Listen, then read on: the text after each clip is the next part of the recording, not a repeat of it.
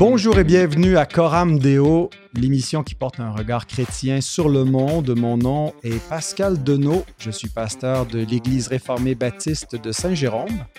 Et j'ai la joie de vous accueillir pour le 303e épisode de Coram Deo, sponsorisé par Publication chrétienne, qui vous recommande cette semaine ce, livre? Attendez, je vais vous le montrer euh, avec un bouton. Ben oui, il marche plus mon bouton.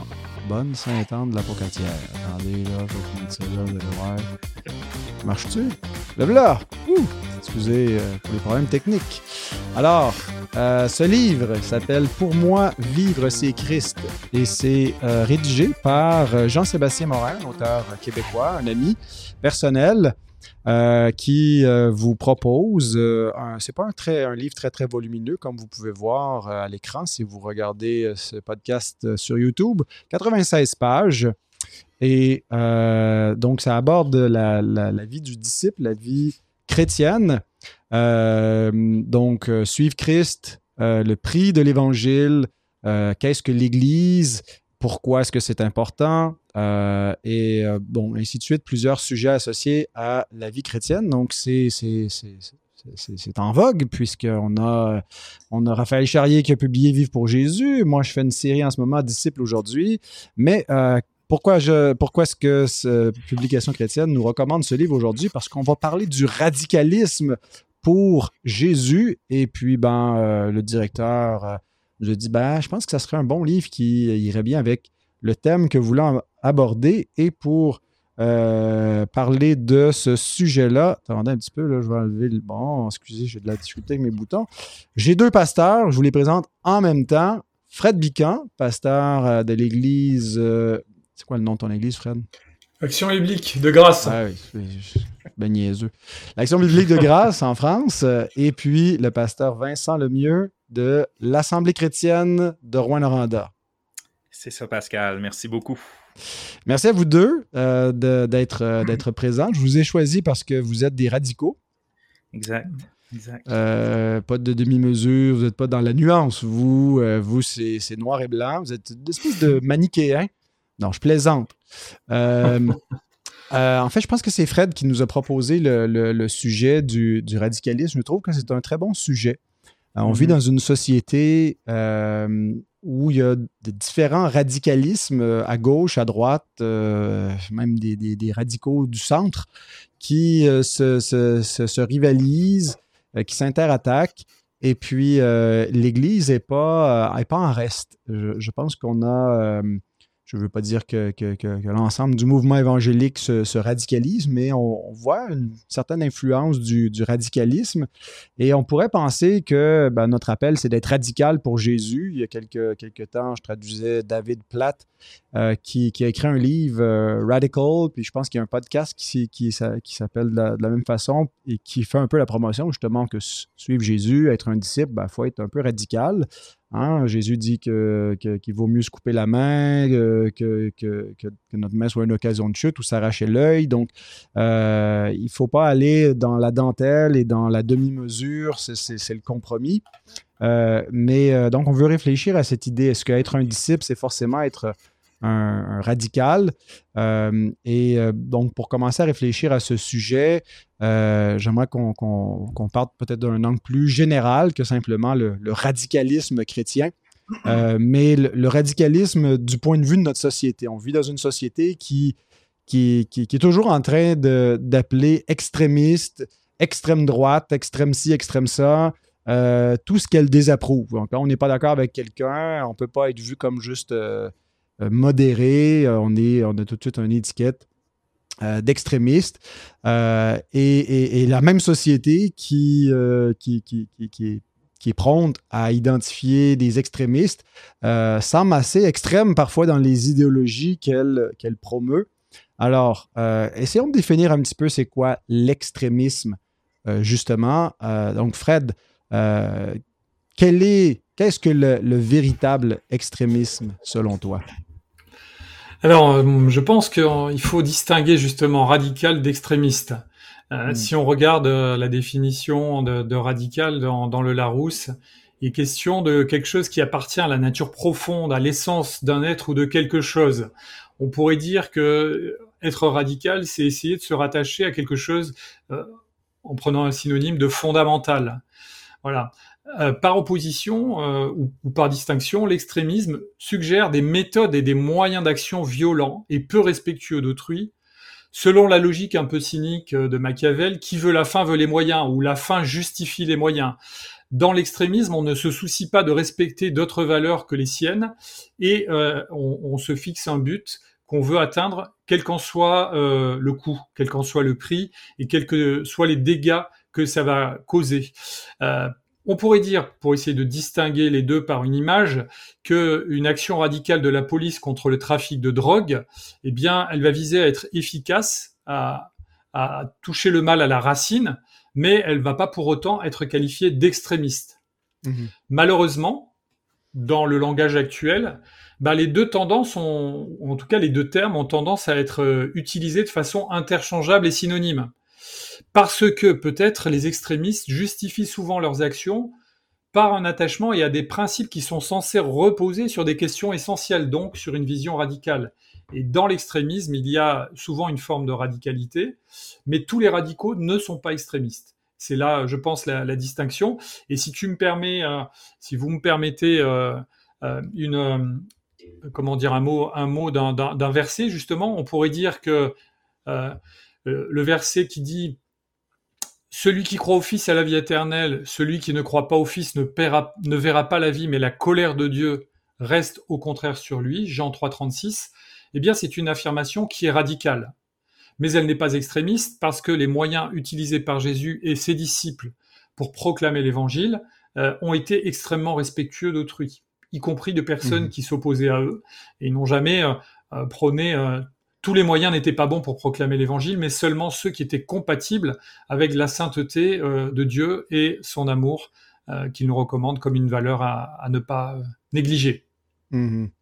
Ben, c'est une excellente distinction, Fred, de, distinguer radicalisme et extrémisme. donc, il peut y avoir la vertu d'un côté, mais forcément une forme d'abus de, de, l'autre. Euh, Vincent, euh, dans, la, définition de ce qu'est un véritable extrémisme, qu'est-ce que tu, comment tu définirais ça? Ben, je suis vraiment d'accord avec euh, ce que notre frère a apporté. Je trouve que c'est une bonne distinction à faire, à se rappeler, puis à toujours avoir devant, devant nous quand on parle d'un sujet comme ça, parce que c'est vrai que l'extrémiste, dans le fond, il, se perçoit surtout dans les moyens qu'il va utiliser, mais aussi dans, dans la manière qu'il va voir ou percevoir ou parler de ceux qui ne sont pas de la même avis. on peut être radical dans notre euh, manière de voir les choses qu'on trouve fondamentale, puis d'agir sans faire de concessions dans ça, euh, mais euh, sans pour autant mépriser, puis trouver comme absolument stupide, puis incohérent la, la, position des autres. Puis souvent, c'est ce qui est triste, c'est ce que. Puis je pense que c'est pour ça qu'on voit certains extrémistes dans le monde évangélique, dans, certaines personnes, dans certains milieux, dans nos propres cœurs en même temps. En fait, je pense qu'on a toujours tendance à. On a toujours une tentation de, devenir extrémiste dans le fait où, aussitôt qu'on voit quelqu'un qui est. Euh, là, pas, dans le sens politique, mais à notre gauche ou à notre droite dans la manière de penser, euh, on a tendance à, à, tout de suite dire, ben, lui, il, il agit pas pour les bonnes motivations, il a pas les bonnes pensées, puis il est pas bon.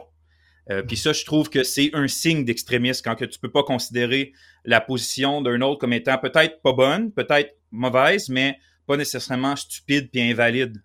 Je sais pas mhm. si tu vois la nuance que je veux apporter. Mhm. Oui, c'est ça. On n'a pas mhm. besoin d'être en, plein accord avec quelqu'un pour euh, avoir un peu de charité dans notre façon d'appréhender sa, sa pensée. Euh, moi, j'ai cité assez souvent, en paraphrasant, euh, G.K. Chesterton, qui définissait l'arrogance, non pas comme euh, le fait d'avoir une conviction ou une certitude, mais l'incapacité d'imaginer qu'on puisse avoir tort. et puis, donc, quand on est tellement certain de notre point de vue, qu'on est certain que tous les autres ont tort et qu'on ne peut pas s'imaginer que dans, un angle ou dans un autre, est-ce qu'il pourrait y avoir des, exceptions? Est-ce qu'il est possible qu'on puisse se tromper ou que l'autre pourrait avoir raison? Euh, et, donc d'être radicalement incapable euh, d'imaginer qu'on puisse avoir tort? Souvent, c'est ce qui mène à une sorte de, d'extrémisme euh, ou en tout cas d'attitude radicale qui, qui, qui peut être dangereuse dans certains cas, mais en tout cas qui est certainement toujours désagréable et, fautive d'un point de vue de, l'éthique chrétienne.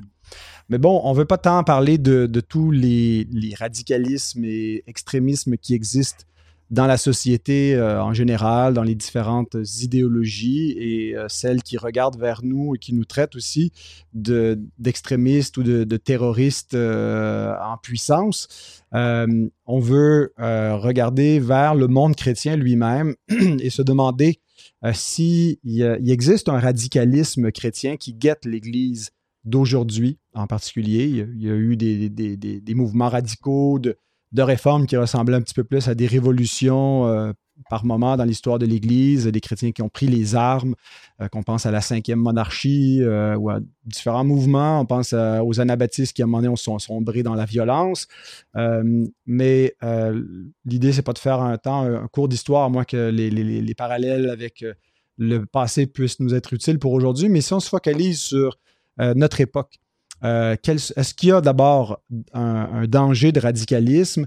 Euh, et si oui, quelles seraient les causes, selon vous, ou, les différentes formes euh, que, prennent ces, ces, radicalismes? Fred? Écoute, je ne sais pas si je, si j'arriverais, si on arriverait maintenant à faire le tour de toutes les formes, hein, toutes les fois que le radicalisme peut menacer la foi chrétienne, euh, c'est plus facile de voir chez les autres les défauts que chez soi. Et mhm. moi, je personnellement, je, je, comme le disait Vincent, euh, on, peut sentir ce défaut en nous-mêmes. Et je crois que c'est ça, en tout cas, qui est, qui est, important euh, pour nous. Et moi, ce qui me préoccupe, euh, c'est c'est que les personnes qui nous écoutent, euh, parfois les jeunes qui sont enthousiastes à la théologie que nous présentons, qui essayent d'être une théologie euh, rigoureuse, exigeante, attachée à la parole de Dieu et qui veut euh, honorer le Seigneur sans compromis, ne, ne soient pas entraînés par notre enthousiasme dans une posture qui serait en train de finalement trahir l'état d'esprit de l'Évangile. Mmh, mmh. Pierre écrit sous l'action du Saint-Esprit dans 1 Pierre 3,15 qu'on doit sanctifier Christ dans nos cœurs, euh, étant toujours prêt à nous défendre avec douceur et respect devant quiconque nous demande raison de l'espérance qui est en nous. Et donc euh, la posture euh, un peu extrémiste, un peu un peu radicale, je parle de la posture radicale et non pas de la foi elle-même. Et eh ben ça peut être une tentation dans la vie du chrétien qui devient un piège.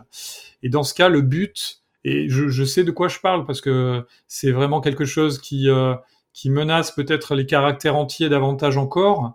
Le but n'est plus d'être attaché à ce que dit vraiment la parole et, de veiller à être respectueux dans une certaine mesure des autres façons de penser.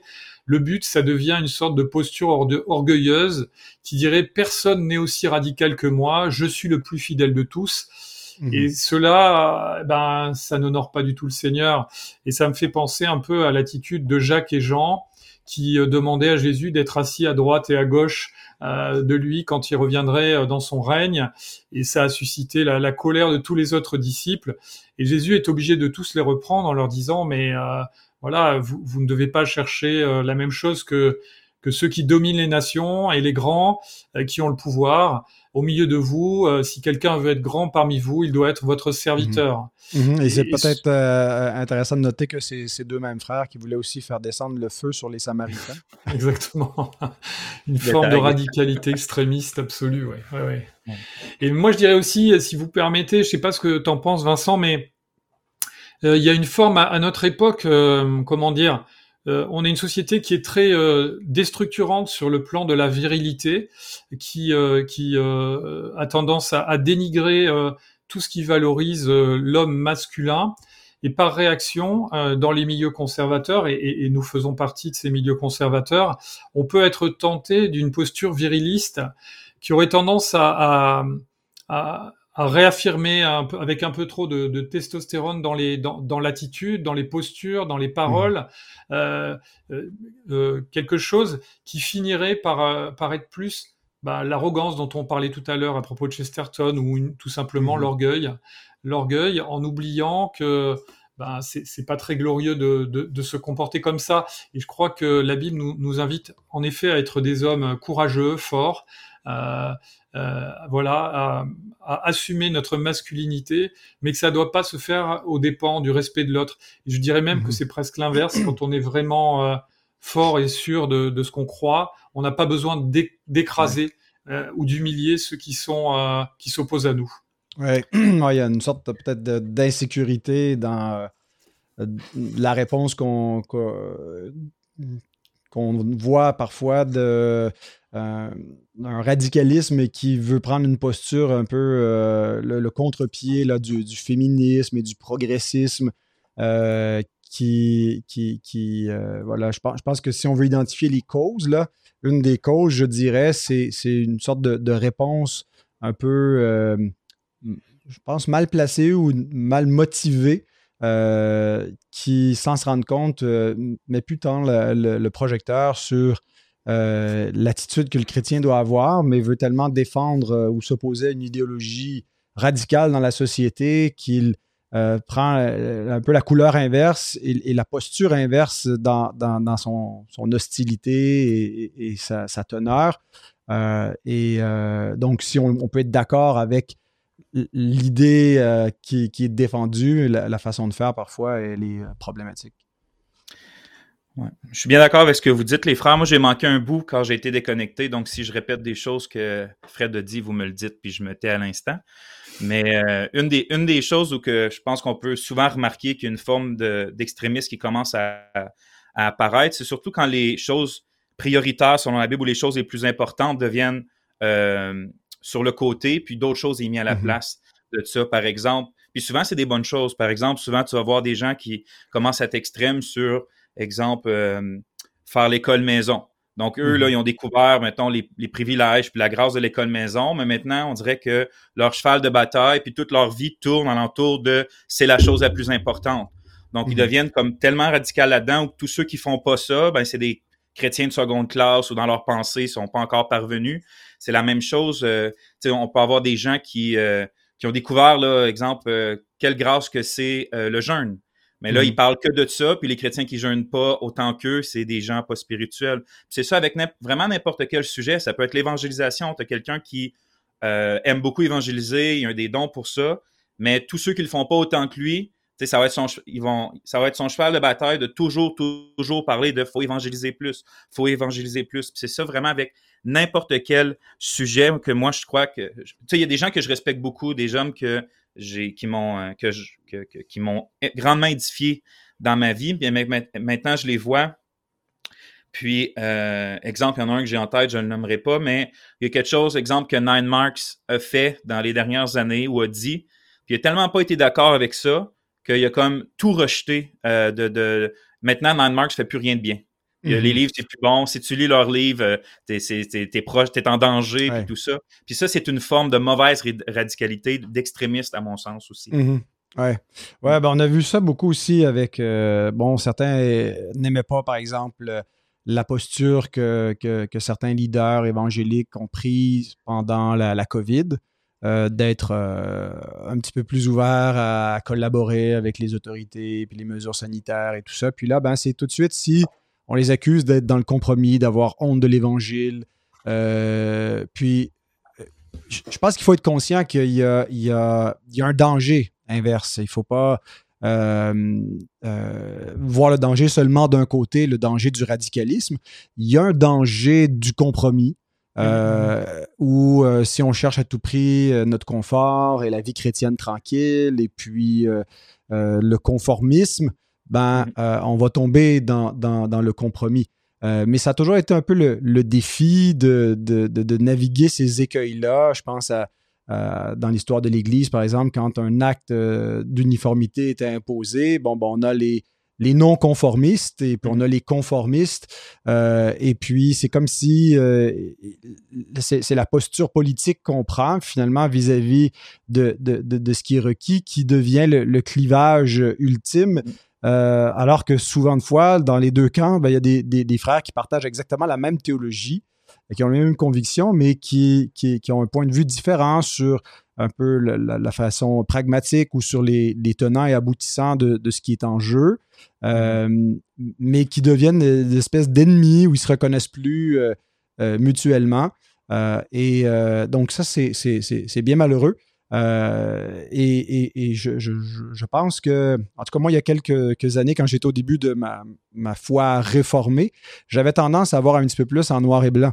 Euh, en ce qu'on appelle souvent un peu la blague le, cage stage, le, stade où tu es un, calviniste qui devrait être mis en cage plutôt qu'en liberté. Euh, ben, c'est de voir que tous ceux qui pensent pas comme toi, tous ceux qui sont pas calvinistes, qui n'adhèrent pas à la théologie réformée, ben, comme tu disais, Vincent, c'est comme des chrétiens de seconde zone. Euh, et, ça, ça, crée vraiment une attitude qui, est arrogante, euh, qui est contraire à la, charité chrétienne.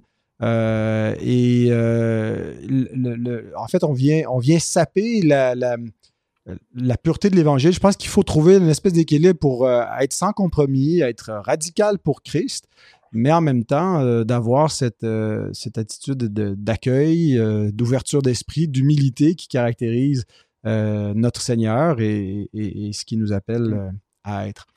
Euh, mais comment, justement, est-ce que des conseils concrets pour essayer de garder l'équilibre entre pas verser ni dans, le, dans un radicalisme dangereux, mais non plus ne pas tomber dans le compromis?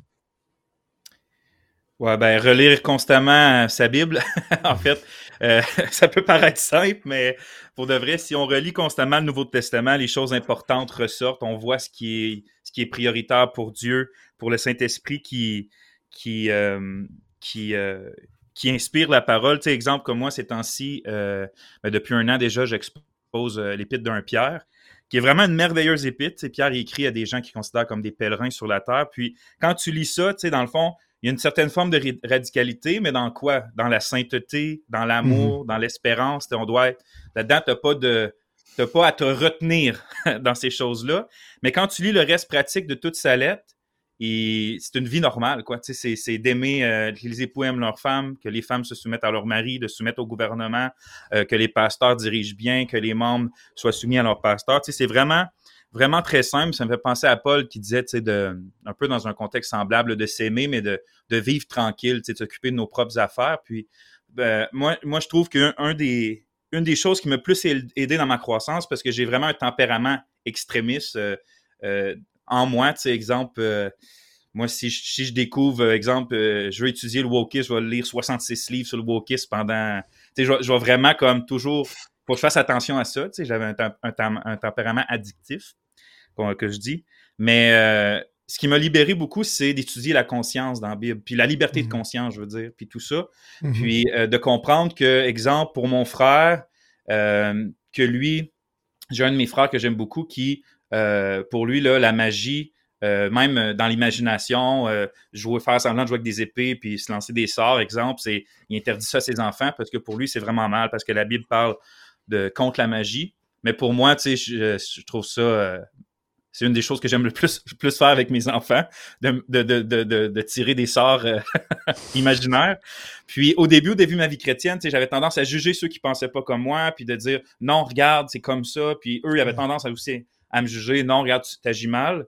Puis ça, je pense que ça nous, ça nous jette dans des extrêmes, puis dans des jugements, puis dans de l'orgueil, mais de comprendre qu'on on peut vivre euh, dans les choses que la Bible condamne pas directement, euh, clairement, ou ou, n'approuve pas clairement, bon, il y a une certaine liberté. Puis ça, ça libère tellement euh, de nous-mêmes de pouvoir vivre dans cette liberté-là, mais aussi ça nous mm-hmm. libère tellement de regarder les autres avec un mauvais œil, puis d'éviter de, d'être, euh, de, tomber extrémiste dans nos pensées.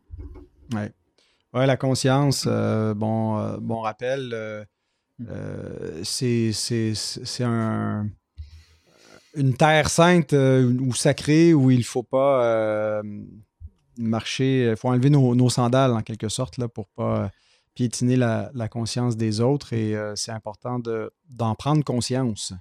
Mhm. Ouais, je veux dire que dans, il y a un livre qui vient de sortir il y a peu de temps, dont James Elliott Hutchinson est l'auteur. Ben, mais écoute, c'était l'émission de la semaine passée, tu l'as pas écouté? Non, je l'ai pas eh encore oui, écouté. ça crée des accords. Ça crée des accords. mais pas enregistré au moment où on enregistre celle-ci. Mais ah c'est un paradoxe temporel. Exact. Et, euh, et en fait, euh, ce, livre est remarquable parce que justement, il, je pense qu'il peut désamorcer euh, une forme de, de, radicali de radicalité du monde évangélique qui serait déplacé en nous invitant à faire des priorités, à, ordonner nos priorités doctrinales mm. et à, à ne pas traiter tous les désaccords sur le même ton de gravité. Donc, euh, je vous laisserai écouter cet épisode euh, et, et, euh, et vous procurer ce livre qui est, qui est, vraiment qui est vraiment bien fait, qui donne plein de petits exemples. Et dans ce sens, je pense que non seulement, comme le disait Vincent, le, mm. évidemment la, la, lecture de la parole de Dieu, la confrontation à l'Écriture, l'imitation de Jésus-Christ. Quand on réfléchit, Jésus a été radicalement attaché et soumis à son Père et fidèle à sa mission toute sa mm-hmm. vie. Et la seule fois où il, on peut dire qu'il s'est mis en colère, il s'est fâché, c'était pour la sainteté de Dieu qui n'était pas respectée dans, l'enceinte du temple, pour chasser mm. les marchands qui étaient en train de faire du trafic et d'escroquer les gens à un endroit où il aurait fallu prier et adorer Dieu. Et c'est la, seule chose qui, qui l'a fait euh, vraiment euh, euh, adopter une attitude qui était radicale en elle-même à l'égard des autres. Mais, euh, mais pour le reste, et je veux pas dire que quand il va revenir en, tant que roi des rois et seigneur des seigneurs, il y aura pas une attitude radicale, mais là, ça lui appartient parce qu'il est le Dieu souverain et tout puissant. Mais nous, il nous demande pas de nous comporter comme si on était des petits dieux. On doit être euh, imitateur du serviteur souffrant, de notre Seigneur et Sauveur qui s'est livré pour nous et euh, donc c'est cette imitation là qu'on doit avoir, qu'on mm. doit qu'on doit suivre, nourri par l'esprit, alimenté par la parole de Dieu. Et je pense que euh, aussi un, moyen d'éviter la radicalité, c'est d'être dans une église équilibrée où on va se mm. rendre redevable envers les frères et les sœurs et laisser la possibilité à, à, nos frères et nos sœurs, même si on est le pasteur, euh, de nous faire des reproches, de nous interpeller, euh, de nous exprimer leurs désaccords et parfois de nous mettre en garde. Et je, je vous le dis, moi, ça, ça m'est arrivé d'être, euh, comment dire, repris et, et, que la personne qui me reprenait avait raison. Hmm. Alors que je venais de prêcher quelque chose et que hmm. voilà. Et il faut savoir écouter. Et quand on ne sait plus écouter nos frères et nos sœurs dans l'Église, il y a un problème. Hmm. Ça me fait penser ce que tu dis, Fred, euh, dans l'Église, euh, c'est vraiment un bon point. Puis je, je rendrais ça plus large dans l'histoire de l'Église même, tu sais, de se baigner, je trouve, dans, dans à connaître le passé, connaître mm. des hommes qui ont, puis des femmes qui ont fait de grandes choses, puis qui pensaient pas nécessairement, euh, qui pensent pas nécessairement comme nous. Moi, je trouve que ça humilie, puis ça fait que tu comprends que certaines personnes peuvent avoir un point de vue différent sur des choses que tu trouves importantes, qui sont mm-hmm. pas essentielles à la fois, mais importantes puis qui euh, qui pensent pas comme toi, puis que ça leur a pas empêché d'être euh, de, de, faire de grandes choses, d'être utilisés par Dieu, puis d'être des gens pieux. Tu sais, je pense à souvent quand j'ai commencé à étudier les, les puritains, tu sais, là, j'étais comme euh, ah, les, seuls bons puritains, c'est les non-conformistes. Tu puis, puis après ça, tu lis William Gurnall qui a écrit qui a écrit des livres sur l'armure du croyant, puis t'es comme ok, c'était quand même des hommes de Dieu qui étaient capables de, de, de dire d'extrêmement bonnes choses. Donc ça ça ça te en tout cas, pour moi, ça me ça, ça, ça, m'aide à être moins radical quand tu réalises que des personnes que tu admires pensent pas nécessairement comme toi. Ça, même, si mhm. tu, même si tu vas pas changer d'avis, ça te montre que dans le fond, euh, on, mm. peut, on peut penser différemment puis tous euh, chercher la piété. C'est vrai. Ouais, je pense que c'est un, un, excellent point de, de, ramener ça aussi dans le, le, contexte de l'Église, que ce soit l'Église locale, mais aussi euh, euh, qu'on appartient à, la, grande tradition euh, chrétienne et qu'on doit un peu s'évaluer en rapport avec tout cela et, éviter mhm. de, prendre une tangente. Hein. Le, livre des Proverbes nous dit que euh, celui qui se tient à l'écart cherche ce qui lui plaît et il s'irrite contre tout ce qui est sage. Euh, donc, on finit par être convaincu de notre euh, propre pensée. On, pense dans des chambres à écho où euh, les, gens qui, qui, pensent comme nous, nous, nous confirment. Et puis, c'est important quoi que des églises peuvent tomber aussi dans, le radicalisme et puis se focaliser seulement sur, sur un sujet. Mais je pense que l'aspect commun, l'aspect ecclésial, où on va un peu se, hein, les uns les autres, euh, va euh, nous, nous prémunir jusqu'à un certain point des excès de notre mm. radicalisme. Euh, j'ai aimé que tu, suggères le livre de James Hutchinson aussi pour euh, savoir quoi mettre en priorité. Si on, priorise, tu le disais un peu tantôt, Vincent, des fois on, s'arrête sur euh, des aspects de la vie chrétienne qui sont très très bien ou, de, la vie de disciple. Quand on élève des, des enfants, on veut, on veut faire le meilleur, on fait l'école à la maison et tout ça, puis on devient devient très radical dans notre, dans notre approche. On, juge ceux, ceux qui pensent pas ou qui font pas comme nous. Euh, mais mais l'école maison, c'est pas l'évangile. Euh, et puis, de, ce livre-là de, Hutchinson nous aide justement à mettre en priorité ce qui est prioritaire et puis mm. à pas faire un cheval de bataille avec bah, ce, mm. qui, ce qui est de, deuxième et troisième ordre. Alors, bon rappel. Autre chose que vous voudriez rajouter avant le mot de la fin? Écoute, euh, euh, j'apprécie vraiment un, très vieux numéro de la revue réformée. Je sais pas si, si on le voit à l'écran. Mhm, on voit bien, ouais. donc la revue réformée, c'est une publication de la faculté Jean Calvin où j'ai eu la, joie de faire mes études. Un numéro qui date de 1986 et qui est consacré à George Whitfield et, à la querelle qu'il a eue avec Wesley, querelle doctrinale, hmm. puisque tous les deux étaient à l'origine du mouvement méthodiste. Et puis Wesley euh, disons, on va dire, à, livrer euh, au monde évangélique euh, euh, une version populaire de l'arminianisme, tandis que Whitfield, lui, est resté fidèle à, disons, à la, doctrine, aux doctrines de la grâce, à la souveraineté de Dieu, et tous les deux ont eu des ministères absolument époustouflants de, prédicateurs radicaux. Et, dans la querelle qui les a opposés, ce, cette, comment dire, ce, ce recueil le fait bien ressortir. Euh, John Wesley euh, s'est montré euh, un peu cynique et agressif. Mhm. Et il dénigrait le point de vue de Whitfield avec des caricatures qui n'étaient pas, pas très fraternelles. Alors que Whitfield, et, moi ça me parle parce que Whitfield, évidemment, pour moi, c'est un, champion de la foi calviniste. Mhm. et, ben, il a eu toujours une attitude pleine de grâce. Et il écrit une lettre qui est, qui est un, bijou de littérature épistolaire euh, de plusieurs pages, euh, une lettre au révérend Monsieur Wesley en réponse à son sermon intitulé mhm. De la libre grâce. Et c'est admirable de respect, de douceur et en même temps d'une brillance intellectuelle euh, qu'on a rarement égalée. Donc moi j'ai je, m'inspire, enfin, je, prends une leçon là d'humilité de la part d'un mhm. géant de la foi. Mhm. Dans ce que dans, dans, dans, le, dans l'épisode que tu, ben, je veux dire, dans l'histoire que tu, que tu parles, euh, moi aussi, ça m'avait beaucoup touché quand, parce que j'ai lu les deux, euh, les deux livres que le pasteur Dalimore a écrit sur la biographie de Whitfield. Puis il en mm-hmm. parle beaucoup d'un peu cette, euh, Mm-hmm. C'était pas une guerre parce que dans le fond, c'était presque unilatéral, dans le sens que Wesley euh, attaquait beaucoup la doctrine de, Whitfield. Mais un, jour, à cause de ça, il y a quelqu'un qui va voir Whitfield, euh, puis lui demande euh, Est-ce que tu penses que Wesley va être sauvé à cause qu'il parle autant contre la doctrine calviniste? Puis la réponse de Whitfield m'a toujours, là, je vais la paraphraser, mais elle m'a toujours choqué dans le bon sens, on va dire, elle m'a brassé. Euh, bouleversé pour moi-même, c'est qu'il lui a dit non seulement il va être au paradis, mais il va être tellement plus près du Seigneur que moi que je vais avoir de la misère à voir le derrière de, son, de sa tête, de son dos.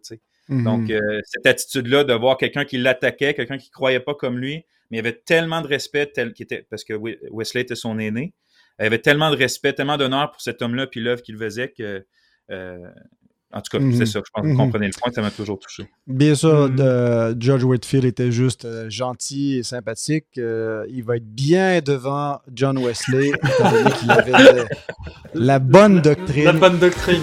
Eh oui, c'est mon arrogance calviniste qui parle encore. Il m'en reste un petit peu. Il m'en reste un petit peu.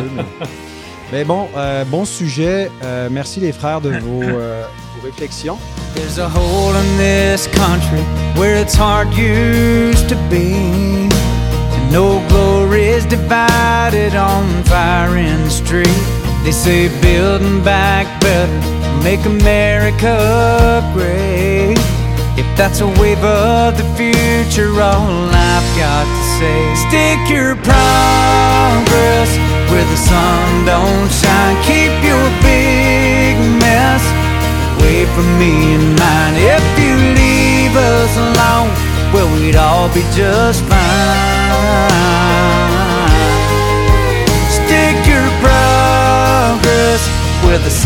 Don't shine. prochaine, euh, on reste un peu sur une, lancée similaire, euh, puisque je reçois le pasteur euh, Alexandre Sarand de l'Église réformée évangélique de Lyon. Et puis, on va parler d'un, de Moscow, Idaho, et de, tout le, mouvement qui entoure Doug Wilson. Alors, s'il y a un exemple qu'on pourrait un peu caractériser de radicalisme euh, chrétiens, protestants, euh, parfois dans le bon sens, parfois il y a des, choses remarquables, mais des choses en tout cas qui, peuvent nous interroger euh, ben, au niveau du, du, radicalisme, je pense qu'ils sont, sont un bon exemple. Euh, alors, je ne sais pas quelle orientation exactement va prendre euh, cette émission-là, euh, mais c'est ce qui est prévu en ce moment dans mon calendrier. donc, rendez-vous la semaine prochaine pour continuer dans cette lignée-là. Je vous remercie chacun pour votre participation. Merci encore à notre partenaire Publication Chrétienne que je fais apparaître à l'écran. Checkez ça. Hein? Même mon logo, il est pas. Ben oui, je vais mettre le mien aussi. Pas, pas, pas raison que je mette euh, le logo de publication chrétienne puis pas celui de Coram Deo. Euh, alors, si vous aimez Coram Deo, achetez des livres. Il y a un lien dans la description. Vous cliquez. Vous pouvez acheter le livre de euh, Jean-Sébastien Morin ou d'autres. parce qu'en les soutenant, vous nous soutenez. Et puis, si ça vous tente pas de lire et que vous voulez quand même soutenir Coram Deo, il y a un autre lien dans la description pour faire un don. Euh, qui, euh, qui va nous bénir et on va vous remercier. Alors voilà, merci d'avance et euh, à la semaine prochaine.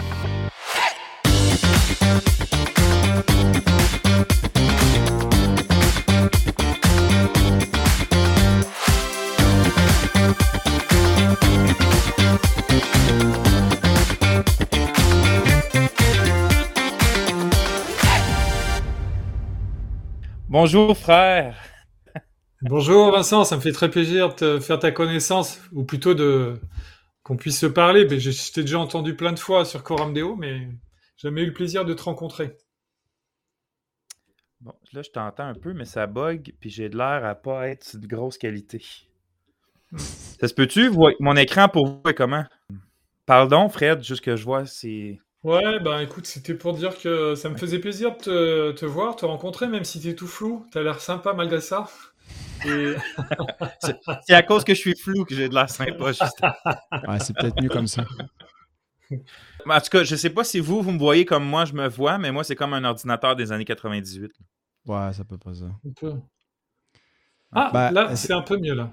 Ouais, c'est ça. Faut pas que tu bouges, en fait. Faut pas que tu bouges trop, là. Bouge pas trop, parle lentement. On va faire un corps MDO sur Pac-Man. Bon, il paraît que vous êtes tombé du lit quand vous étiez à Paris. Oui.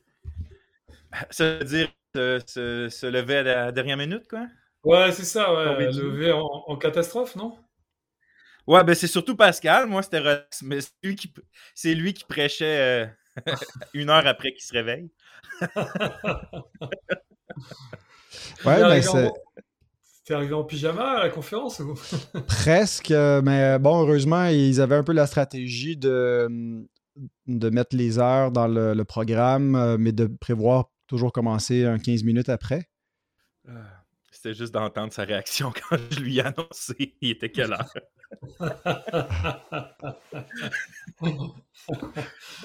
Ah, j'imagine le mode panique là, tu dois avoir le cœur qui, passe de, de, 50 à 200. Hein.